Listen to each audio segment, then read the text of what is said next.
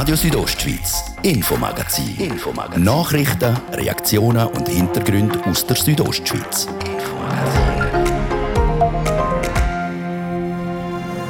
Wir starten das Infomagazin heute mit der Halbjahresbilanz von Ems Chemie. Der Spezialchemiekonzern steuert wieder auf Rekordwert zu.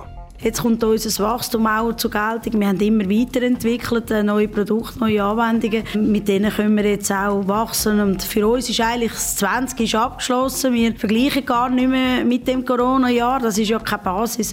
Das ausführliche Interview mit der Magdalena Martullo im ersten Teil vom Infomagazin. Dann geht es um den Sport. Ohne sie gibt es kein Shooting-Match. Und sie haben einen undankbaren Job, Fußball-Schiri. Also die ersten zwei Jahre habe ich gesagt, hat natürlich jede Kritik, die außen ist, also jedes, jedes Wort, wo irgendeiner gesagt hat, das ist direkt vom Ohr ins Herz. Das hat weh die ersten zwei Jahre.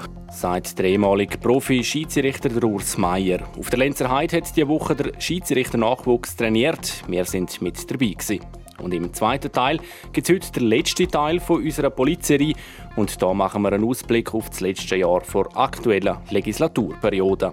Das ist das Infomagazin bei Radio Südostschweiz vom Freitag, 16. Juli. Im Studio ist Dario Gruber. Einen guten Abend.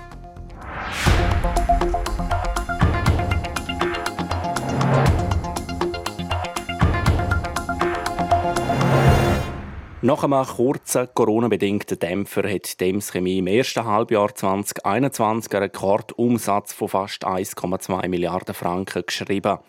Der Markus Seifert hat bei der EMS-Chefin Magdalena Martullo nach den Gründen gefragt. Natürlich ist äh, das Jahr jetzt viel besser, weil wir äh, nicht mehr äh, die Corona-Effekt haben. Letztes Jahr äh, ist ja das im zweiten Quartal gewesen, dass äh, auch die Autowerke geschlossen haben. Das ist jetzt nicht mehr. Aber äh, wir knüpfen jetzt als 2019 vor Corona an und sind auch höher als im 19. Jetzt kommt unser Wachstum auch zur Geltung. Wir haben immer weiterentwickelt, äh, neue Produkte, neue Anwendungen. Ähm, mit denen können wir jetzt auch wachsen. Und für uns ist eigentlich das 20 ist abgeschlossen. Wir vergleichen vergleichen gar nicht mehr mit dem Corona-Jahr. Das ist ja keine Basis, sondern es ist wichtig, dass wir eben auch, wo wir vorher sind, dass wir jetzt weiter wachsen.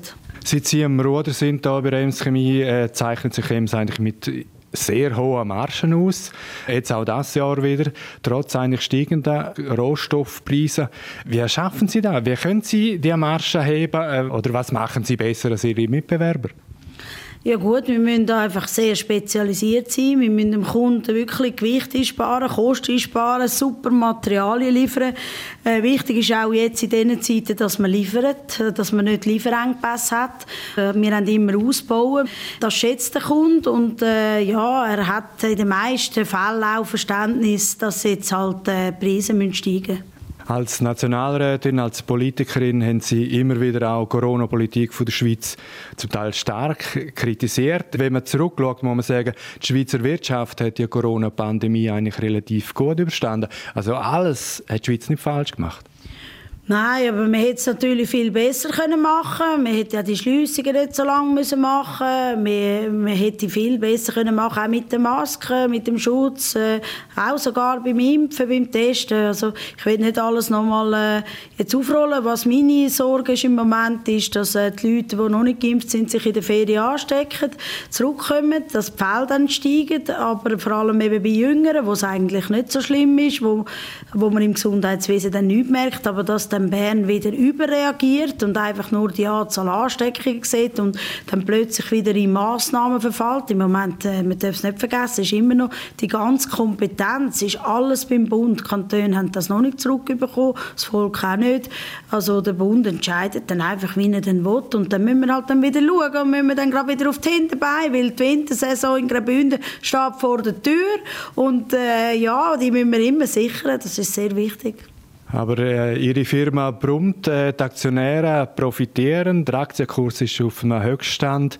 Jetzt gleich äh, bleibt auch für Ihre Mitarbeiter etwas übrig von dem. Also ist beispielsweise sind Lohnerhöhungen ein Thema angesichts von dem guten Geschäftsverlauf? Gut, wir haben jetzt gerade eine gemacht. Wir machen das im Mai. Also im Mai haben wir eine gemacht. Ähm, äh, was dann der Geschäftsverlauf ist, den beurteilen wir dann nächstes Jahr im Mai. Also ja, wir haben ja viel schon, auch schon Prämie gehabt. Jetzt mal schauen, wie das weitergeht. Äh, sie haben einmal einen Dank bekommen, wo wir sie gestern orientiert haben. das ist ja auch gut und wir stellen sehr viele Leute ein. Also wir haben 8% mehr Leute jetzt eingestellt ähm, seit Anfangsjahr. Also wir, äh, wir kennen auch Personalressourcen, ist klar. Äh, mehr Menge heisst auch äh, mehr Arbeit und dann müssen wir auch das verteilen auf mehr Köpfe. Noch eine letzte Frage. Eines der Hauptmerkmale von EMS ist die ständige Innovation, dass die Produktepalette immer größer wird. Gibt es ein Lieblingsprodukt von der Magdalena Martulo, äh, wo Sie besonders stolz sind? ja, ich sage immer, äh, das ist mein Lieblingsprodukt, aber äh, es sind manchmal verschiedene. ich habe ein paar gern. Äh, ich habe gerne äh, die transparenten Polymer, ähm, wie wir sie einsetzen, auch in Farben, so leuchtig, äh, glatt, in Oberflächen Oberflächen im Auto, äh, im Inneren vom Auto oder äh, jetzt zum Beispiel auch bei der LED, das ist eine lustige Anwendung, äh, die Schönheitsmaske mit LED-Bestrahlung, die jetzt im Trend ist und ähm, da hat unser transparentes Polymer, das LED gut kann durchstrahlen. Äh, es gibt immer wieder lustige Anwendungen mit dem transparenten oder äh, farbigen, äh, glänzenden äh, Polymer. Das, und hat ein sehr gutes Ergebnis sagt Magdalena Martullo im Gespräch mit Markus Seifert. Der Betriebsgewinn der liegt im ersten Halbjahr bei 320 Millionen Franken. Trotzdem müssen Aktionäre das Jahr mit einer leicht tieferen Dividende von 17 statt 20 Franken pro Aktie rechnen.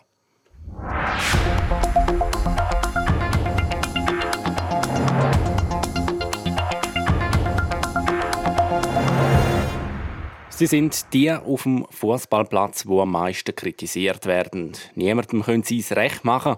Die Schiedsrichterinnen und Schiedsrichter.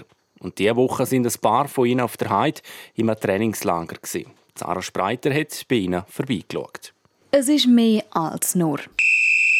Seit 47 Jahren findet die Schiedsrichter Sportwoche vom Schweizerischen Schiedsrichterverband statt. Auch das Jahr wird auf der Lenzerheide Theorie gelernt und aktiv Zeit auf dem Feld verbracht. In der Sportwoche sind Schiedsrichterinnen und Schiedsrichter von verschiedensten Altersgruppen dabei. Solche, die neu ausgebildet werden und solche, die sich weiterbilden und den Austausch suchen. Etwas haben aber alle gemeinsam, wie der Marcel Vollenweider, der OK-Präsident vom Schweizerischen Schiedsrichterverband, sagt. Leidenschaft, Motivation, Freude am Fußball und dann natürlich die Skills, die es braucht. Entscheiden, lernen schnell entscheiden, lernen zu Fehlern stehen in den Spielregeln Kompetenz sein, gute körperliche Verfassung.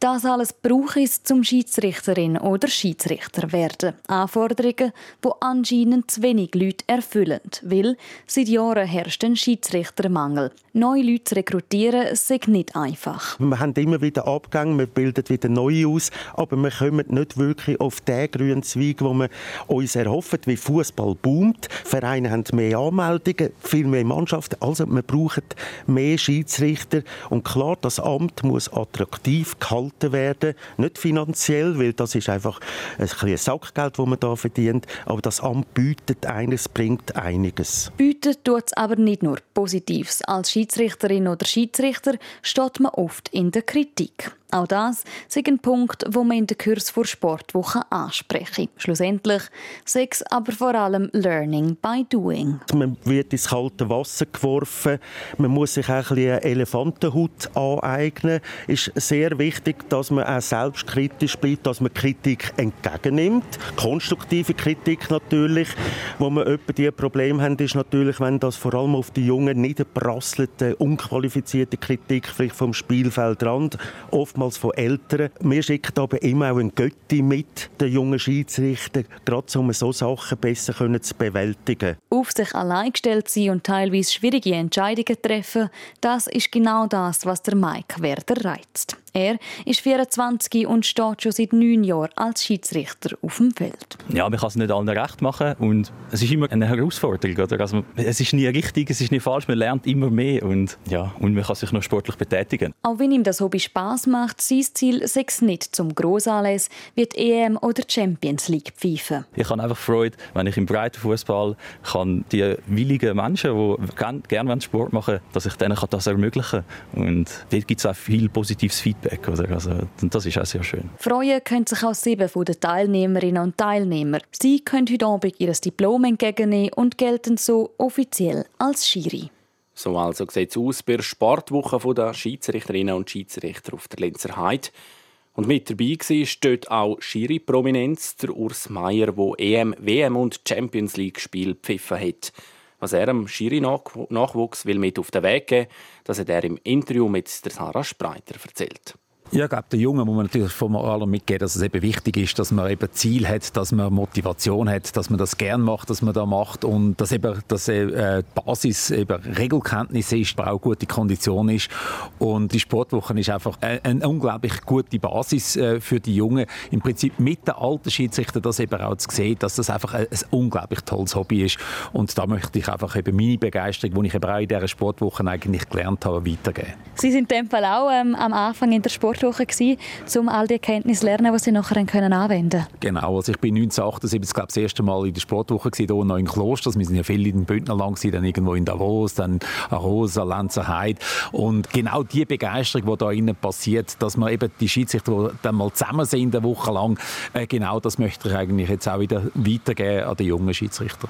Sie haben gerade gesagt, es ist schon eine Weile her, wo Sie angefangen haben. Was gibt es vielleicht jetzt auch für Unterschiede, die passiert sind, gerade als Schiedsrichter oder als Schiedsrichterin auf dem Feld und auch neben dem Feld. Ja, ich glaube, dass natürlich das Ganze natürlich sehr viel professioneller geworden ist natürlich und ja, gerade die jungen Schiedsrichter müssen sich natürlich mit der, mit der Situation auseinandersetzen. Wir haben heute auch viel mehr mit Technik zu tun und so weiter. Aber ich glaube, es ist immer noch die gleiche Faszination. Es, ist immer noch, äh, es geht immer noch um Entscheidungen treffen, um Persönlichkeitswert und äh, ich glaube, das ist nicht anders wie früher und äh, dort äh, legen wir natürlich auch unseren Schwerpunkt, dass eben genau das ist, dass, dass sie, dass sie Fach Fachleute sind, dass sie äh, mit den schwierigen Voraussetzungen, die wir heute haben, wo man vielleicht auch Entscheidungen weniger akzeptiert wie früher, dass sie mit denen lernen umzugehen. Ein Thema ist immer eben auch als Schiedsrichterin oder Schiedsrichter auf dem Feld ist man immer unter Kritik. Ein Entscheid wird meistens hinterfragt. Wie sind Sie damit umgegangen persönlich? Ja, ich glaube, das ist auch ein Lernprozess. Also die ersten zwei Jahre habe ich gesagt, natürlich jede Kritik, die außen ist, also jedes, jedes Wort, wo irgendeiner gesagt hat, das ist direkt vom Ohr ins Herz. Das hat weh die ersten zwei Jahre. Und das müssen sie auch lernen, mit dem umzugehen, oder? Und nach zwei Jahren habe ich gesagt, habe ich es irgendwo geschafft, eine Rolle Göschen herzustellen, also da innen, da raus. Und das müssen sie auch lernen und dass man das eben auch mal gehört von einem erfahrenen Schiedsrichter, ah, dass das einfach normal ist und dass nicht irgendwie etwas ist, was nur sie betrifft, sondern eben, wie gesagt, das ist Normalität. Entscheid Entscheid sind auch an EM jetzt kritisiert worden, gewisse Schiedsrichterentscheid.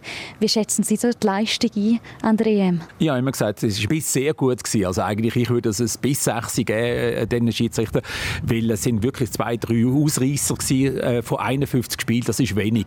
Und die meisten sind sehr, sehr gut gepfiffen worden und geleitet worden und vor allem mit einem höheren Niveau. Nein, die Schiedsrichter haben wirklich eine hervorragende Leistung geboten an dieser Europameisterschaft. Aber ich habe das eigentlich auch erwartet, weil äh, an der EM pfeifen nun einmal die Besten auf der Welt und die europäischen Schiedsrichter sind nun einmal die Besten mit der Champions League zusammen.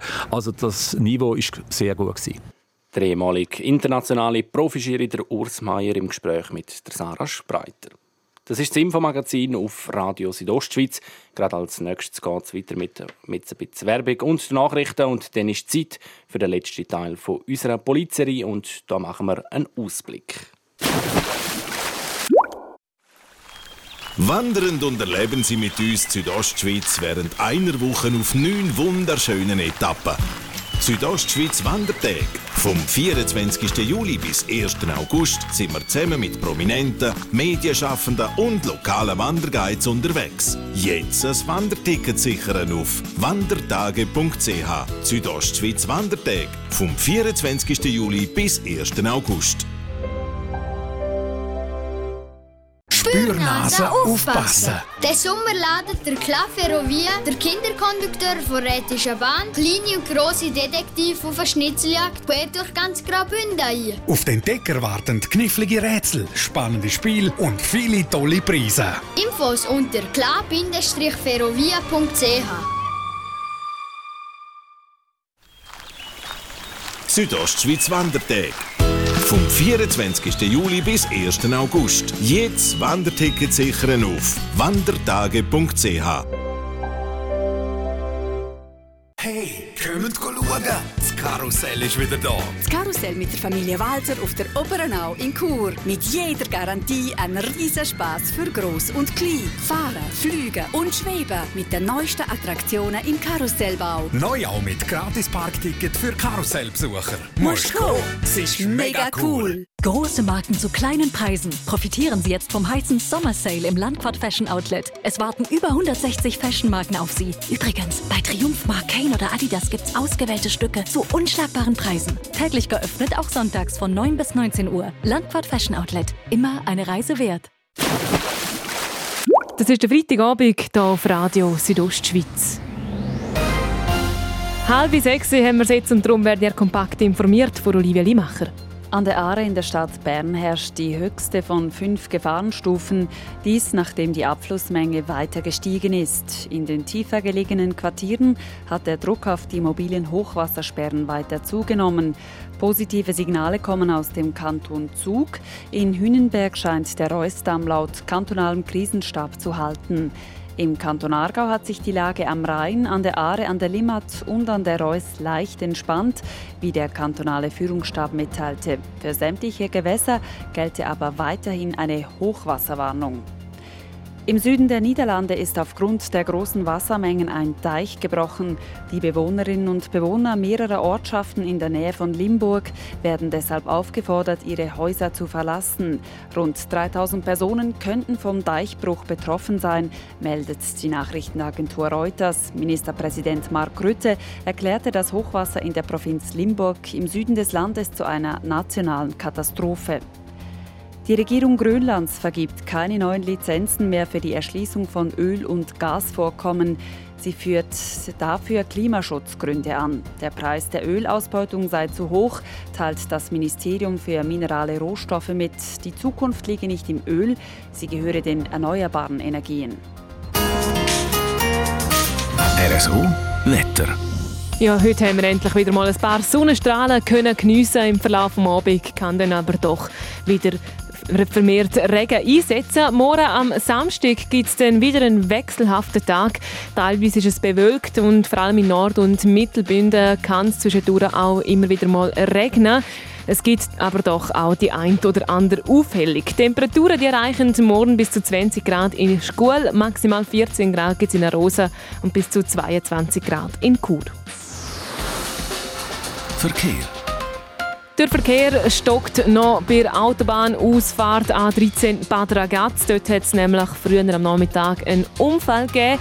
A13 Chur Richtung Thusis. Dort stockt der Verkehr zwischen Ems und Reichenau. Und auch in die andere Richtung, A13 Thusis Richtung Chur, haben wir stockenden Verkehr zwischen Bonaduz und Reichenau. Rechnen also ein bisschen mehr Zeit ein und kommen gut und vor allem sicher an eurem Ziel an. Wir begleiten euch top informiert in der Feierabend mit dem Infomagazin, heute mit dem Dario Gruber.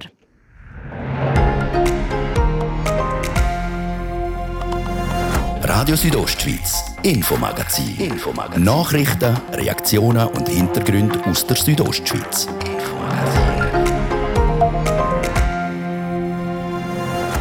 Das ist der zweite Teil vom Infomagazin und der steht ganz im Zeichen vor Bündner Politik.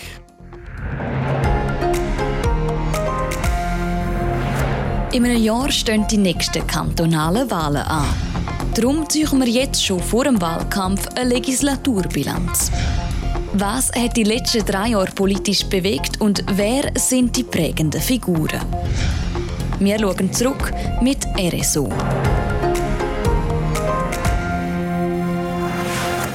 Heute im fünften Teil wagen der Gian Andrea Accola, der Fabio Theus und der Martin De Platzes einen politischen Ausblick auf das letzte Jahr der Legislatur und die politische Zukunft vom Kanton Graubünden.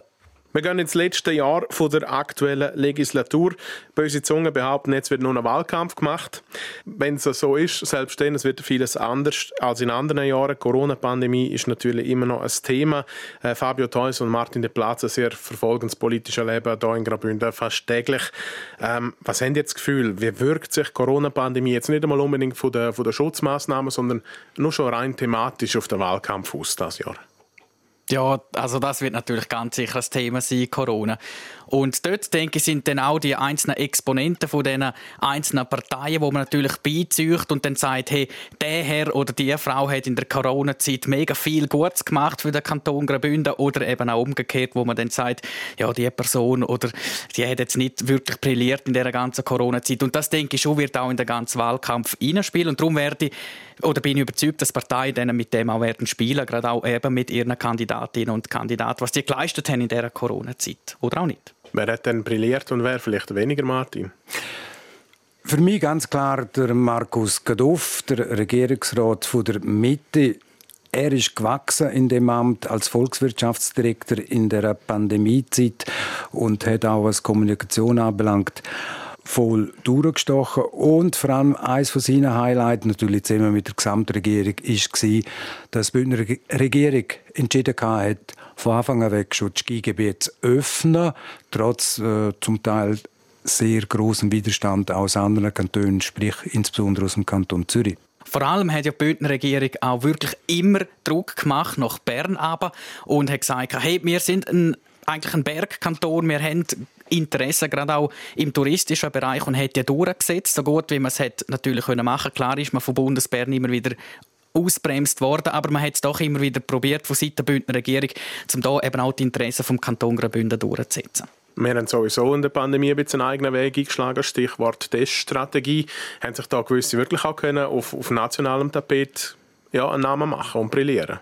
Ja, der Mann gehört zwar nicht zur Bündner Regierung, heißt aber Martin Böhler, Chef vom kantonalen Führungsstab und er hat in der Bewältigung von der Pandemie kann man sagen, brilliert. Er ist der Monsieur Tester, hat dort Ende November, Anfang Dezember schon angefangen mit, äh, mit der kantonalen Flächentests im Kanton Graubünden, wo dann nachher, aber mit einigen Wochen Verspätung dann auch vom Bundesrat quasi kopiert worden sind. Und da hat man natürlich auch mit dieser offensiven und auch gelingenden Teststrategie, die der Kanton Graubünden äh, dort eingeführt hat, hat man können, und das hat man auch gesehen, offensichtlich sind die Fallzahlen gehalten. Und man ist sofort rein, wo man gesehen hat, dort ist ein Corona-Hotspot, ist man drin und hat sofort durchtesten, radikal sozusagen, und hat natürlich die äh, Ansteckungskette sofort so können unterbrechen Für mich ist einfach die Frage, das ist ein gelungenes Projekt gewesen, wieso hat man das nachher nicht auch in Bundesbern mehr akzeptiert, mehr übernommen und vielleicht auch bei den anderen Kantonen? Wieso hat das dort nicht gefruchtet auch? Also das ist noch so ein eine offene Frage, die mir bleibt. Aber der Kanton Graubünden hat in dieser Sache natürlich eine Vorreiterrolle eingenommen, das ist ganz klar. Wir haben Martin Böhler schon ein bisschen angetönt. Man, man dreht da schon ein bisschen im Kandidatenkarussell. Es müssen zwei Regierungssitze nächstes Sommer neu besetzt werden, von Mario Cavigelli, weil Amtstypbeschränkung, genauso der Christian Rathgeber FDP, wegen dem gleichen Grund, zwei Sitze, die frei werden. Ein Name, den man ins Spiel bringt, ist eben der Martin Böhler. Aber es werden noch Rufe nach Frauen werden laut werden, weil es ist eine reine Männerregierung jetzt in Graubünden, oder? Also ich bin der Meinung, wenn der Martin Böhler Martine würde heißen, dann wäre er schon so gut wie gewählt. Heißt er aber nicht. heißt er nicht. Was ganz sicher ist, dass äh, das Gremium bestehend momentan aus fünf Männern das muss nächstes Jahr in der Vergangenheit angehören. Also es wird sicher eine, wenn nicht sogar zwei Frauen werden die sitzen in der Regierung. Eine von der am meisten genannten Frauen ist auch die Gemeindepräsidentin von Ilanz, Carmelia Meisen von der Mitte Partei. Ihr werden sehr, sehr gute Chancen eingeräumt, aber sie kommt aus einer Region, wo auch der Markus Gaduff herkommt mhm. und nicht weiter weg aus dem Kreis drin auch der Peter Bayer. Was überwiegt ah. denn für euch? Frau oder Herkunft? Schwierig zu sagen. Aber wie der Martin sagt, es muss eine Frau in die fünfköpfige nach Männerregierung rein, das ist klar. Ähm, da gibt es auch nichts um zu diskutieren. Die Frage ist einfach, mit welchen Kandidatinnen werden die einzelnen Parteien starten. Und wenn man so ein bisschen in die Runde schaut, auch im Grossen Rat, dann weiß man, das ist Fakt, es gibt viel weniger Frauen, die im Parlament drin sind. Und somit hat man natürlich auch dort viel weniger Auswahl. Kommt noch dazu, welche Frau ist bereit, um wirklich in, das Kandidatenkarussell reinzugehen und nachher vielleicht dann auch als äh, Regierungsrätin ins Amt. Das sind schwierige, herausfordernde Fragen, aber dass eine Frau rein muss, das ist glasklar. Und wie sieht es von der Parteienverteilung aus? Weil ähm, es ist so oder so ein bisschen ein Blick in Glaskugeln, aber man erwartet sich bei verschiedenen Politologen doch eine gewisse Verschiebung im Parlament. Jetzt mit dem neuen Wahlsystem, mit dem Doppelproporz, dass vor allem rechts, die SVP wird Sitz dazu gewinnen. Wie sehen ihr dort den Anspruch auf einen Sitz in der Regierung? Also ich sehe den Anspruch von der SVP, dass die nach sehr, sehr vielen Jahren wieder in die Bündner Regierung rein will und das will sie auch. Dort ist einfach noch offen, mit welchen Köpfen. Sagt das Valerie Favre-Accola, die schon kandidiert hat, sagt das der Parteipräsident Roman Hug. Also da sind schon Namen im Spiel und die SVP ist meine Meinung, die will in die Bündner Regierung. Ja, das gehe ich auch davon aus, vor allem auch, weil dann die SVP wird noch die stärkste Fraktion sein im Parlament und somit wird die SVP auch den Anspruch an sich selber haben, um in die Bündner Regierung reinzukommen. Die Frage ist einfach, mit wem, der Martin hat es gesagt, schauen wir die Frauen an, Valerie Favre-Accola, die Frage ist schon, will sie das? Sie hat schon in anderen Ämtern auch kandidiert, ähm, ist dort nicht erfolgreich gewesen, also sie muss natürlich sich auch wieder ein bisschen motivieren, um das ähm, nochmal angehen für die Regierung, um hier zu kandidieren. Und der andere Kandidat ist der Roman Hug als Parteipräsident großes Kandidatenkarussell, das sich jetzt dann in den nächsten Monaten anfangen wird drehen. Spannende, äh, ja, spannende Zukunft finde ich hat die Mitte auch noch. Gerade wenn man sich jetzt vorstellt, anhand des neuen Wahlsystems wird sich eher das Ganze ein bisschen polarisieren nach links und rechts im Parlament. Wie sehen ihr die Aufgabe von der Mitte? zusammen mit der BDP, CVP in der Zukunft. Ist es da nicht auch einfach mal endlich Zeit für eine klare politische Position? Ja, die Frage die stellt man sich immer bei diesen Mitteparteien. Aber ich glaube, das ist eine wichtige Frage, die man sich stellen muss, die man auch beantworten muss. Weil es ist immer so ein bisschen der Vorwurf an die Mitte, ja, bei euch weiss man gar nicht, wo ihr eigentlich hergehen, wo ihr politisch steht. Und darum ist das auch, glaube ich, eine ganz grosse Chance jetzt nach dieser Fusion von BDP und CVP, dass sich die Mittepartei neu auch eigentlich flankiert und sagt, das ist unser Weg und das sind unsere politischen Ziele. Wir haben ein neues Parteiprogramm, das wir auch verfolgen. Ich denke, das ist ganz wichtig, dass wir das jetzt auch dort ausarbeiten in der Mitte. Martin, wie siehst du so das Parteiprogramm von der, von der Mitte? Wie könnte so etwas aussehen? Keine Ahnung. Natürlich schwierig. ja, noch äh, der Gerhard Pfister noch in den Ohren, Präsident von der Mitte Schweiz. Er geht davon aus, dass jetzt, wo das C weg ist, auch sehr oft im Zusammenhang mit katholisch gestanden ist, dass die Partei, die Mitte, Neuwählerinnen und Neuwähler wird gewinnen. Ja, und dann kommt natürlich noch der Aspekt dazu, dass ja die BDP, wo äh, die SVP Schweiz ja die SVP Graubünden ausgeschieden hat, hat eigentlich die BDP Graubünden, die damals neu gegründete Partei, nichts anderes gemacht als eigentlich eine SVP-Politik, einfach unter einem anderen Namen, unter BDP. Und Klar hat sich in der letzten Zeit auch da etwas tun, was äh, die politische Ausrichtung anbelangt. Aber da gilt es natürlich, das zu finden. Die ehemaligen CVPler und die ehemaligen BDPler, dass sich die irgendwo durch dann auch finden. Also vielleicht je nachdem, wie schnell so ein Parteibild nach außen transportiert werden könnte, kann das sein, dass man vielleicht eher noch, noch ein bisschen tiefer ins Tal muss grübeln, bevor es wieder raufgeht auf der anderen Seite? Ja. das Ziel ist ja immer, dass es aufwärts geht, auch wenn es mal eine Talfahrt gibt, das ist klar. Und ähm, die Mitte muss sich auch im Parlament neu positionieren, oder? Weil äh, im Moment, Stand jetzt ist noch schwierig zu sagen, wie viel wird denn die Mitte an Köpfen oder an Sitz verlieren im Parlament. Also das muss man zuerst jetzt mal ein bisschen abwarten. Experten gehen davon aus, dass mit den Wertverlierern interessant in dem Zusammenhang ist, wer den gewinnt. Oder Fabian Theus hat es gesagt, ganz sicher einmal die SVP, etwas sicher auch die SP. Und interessant in dem Zusammenhang ist, die Grünen werden die Grünen im Kanton Graubünden, weil die rechnen sich zu Recht schon Chancen aus, allenfalls sogar Fraktionsstärke zu kriegen im Bündner Parlament. Ebenso die GLP die rechnen sich schon auch einige Sitze aus im neuen Bündner Parlament. Ja, und das ist vielleicht gerade auch das Thema, wo neben Corona am meisten polarisieren wird, auch dann im Wahlkampf, nämlich das Thema Grün. Und auch die SVP als rechte Partei muss sich der grünen Thema annehmen. Die SVP-Vertreter würden nicht sagen, das machen wir auch jetzt schon. Aber ähm, ja, wird sich das natürlich noch mehr auf die Fahne schreiben, genauso mit. Ich glaube, mit grünem Thema muss man in einen Wahlkampf hineingehen. Und das, obwohl sie jetzt eigentlich durch das dominierende Corona-Thema eigentlich die ganze grüne Welle wirklich wieder eine Flauten erlitten hat in ihrem doch vorher sehr gespannten Segel. Es ist so, grün wird Politik bzw. grüne Themen werden kommen, weil wir sehen es jetzt schon gegen dreckige Luft oder gegen die heiße Tage, gegen Murgänge und so gibt es einfach immer noch keine Impfung und es wird auch in Zukunft keine Impfung geben gegen die Naturereignisse. Und man sieht es auch jetzt schon, dass nach der wirklich sehr intensiven Corona-Zeit, die wir hinter uns haben, dass die grünen Themen die sind wieder voll da. Schauen wir die letzten Tage und Wochen an. Es hat wieder Demos gegeben vor Klimajugend etc. etc. Also wir sind da wirklich wieder auf dem grünen Kurs sozusagen, auch wenn das CO2 abgelehnt worden ist. Ich will jetzt hier nicht analysieren, wieso es abgelehnt worden ist, aber man sieht auch nach der Ablehnung vom CO2 sieht, dass gerade bei den Grünen die Mitgliederzahl ja wieder steigt. Das ist der letzte Teil von unserer Polizserie diese Woche. Der Ausblick auf das, was kommt in der Bündner Politik. RSO Sport. Präsentiert von Metzgerei Mark. Ihres Fachgeschäft für Fleischspezialitäten aus Graubünden in Chur, Langquart und Schiers. Echt einheimisch. Metzgerei-mark.ch im Sport machen heute nicht Resultatschlagziele, sondern gerade mehrere Rücktritte. Olivia Limacher. Drei Rücktritte sind heute bekannt gegeben worden. Wir fangen an mit dem Rücktritt von der Timea Baczynski. Sie versorgt ihr Tennis-Racket mit 32 definitiv in der Tasche. Das hat sie heute auf Instagram bekannt gegeben. Ihre letzte Partie auf der WTA-Tour hat die Wattländerin im September 2019 bestritten.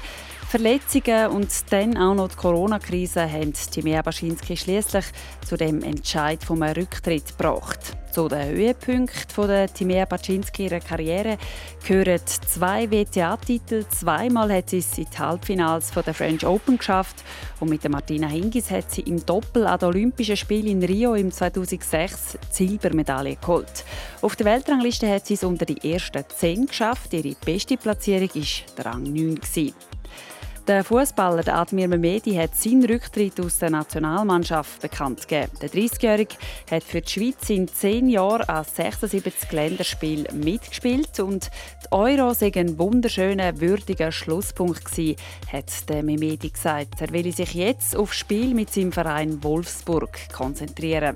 Und dann kommen wir zum dritten Rücktritt. Nach dem Stürmer Markus Berg und dem Verteidiger Michael Lustig zieht sich auch der Captain Sebastian Larsson aus dem Fußballnationalteam von Schweden zurück. Nach 13 Jahren und 133 Länderspielen beendet der 36-Jährige seine Nationalteamkarriere. RSO Sport. Präsentiert von Metzgerei Mark. Ihres Fachgeschäft für Fleischspezialitäten aus Graubünden in Chur, Langquart und Schiers. Echt einheimisch. Metzgerei-mark.ch so viel für heute. Das Infomagazin gibt es jeden Abend vom Montag bis Freitag ab dem Viertel ab 5 Uhr bei Radio Südostschweiz oder jederzeit im Internet unter rso.ch oder als Podcast zum Abonnieren. Am Mikrofon sagt Ciao miteinander, der Dario Gruber. Ich wünsche einen schönen Abend und ein gutes Wochenende.